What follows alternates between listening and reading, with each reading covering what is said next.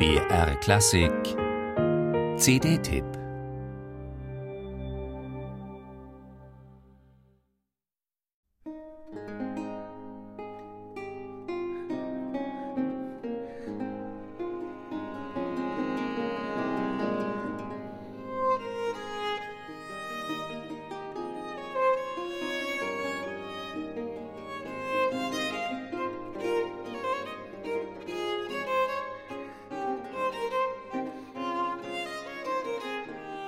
Im Jahr 1739 besuchte der Dresdner Hoflautenist Silvius Leopold Weiß den großen Thomaskantor Johann Sebastian Bach in Leipzig.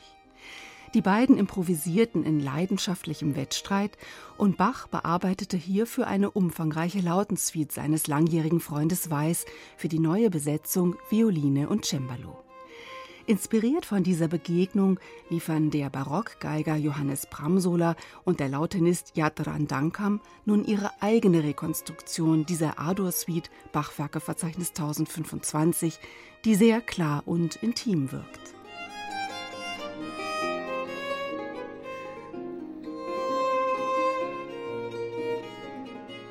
Beide Instrumente sind in dieser 2015 in Toblach entstandenen Aufnahme ebenbürtig wiedergegeben.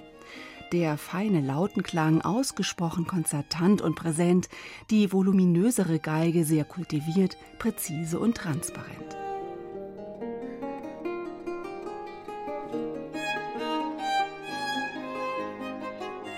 Mit großem klanglichen Schmelz und feinsten Nuancen im Detail besticht das Spiel beider Künstler, die auf der CD auch solistisch zu erleben sind.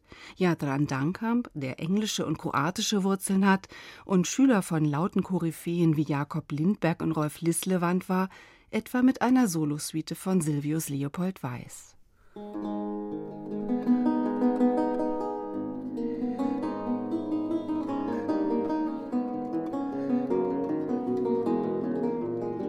Der Südtiroler Barockgeiger Johannes Bramsola hat sich für Bachs vielgespielte D-Moll-Partita entschieden.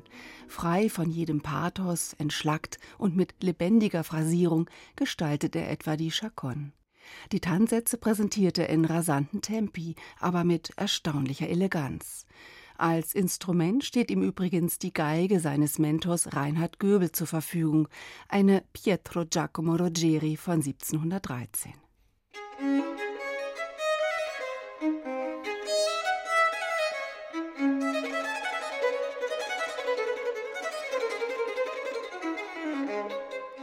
Ein wunderbar stimmiges Album, herausgekommen bei Bramsolas eigenem Label Audax Records.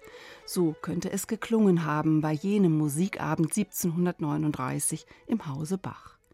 Die A-Dur-Suite Bachwerkeverzeichnis 1025 ist in dieser intimen Neudeutung mit Violine und obligater Laute anstelle des brillanteren Cembalos jedenfalls ein überzeugender Repertoiregewinn.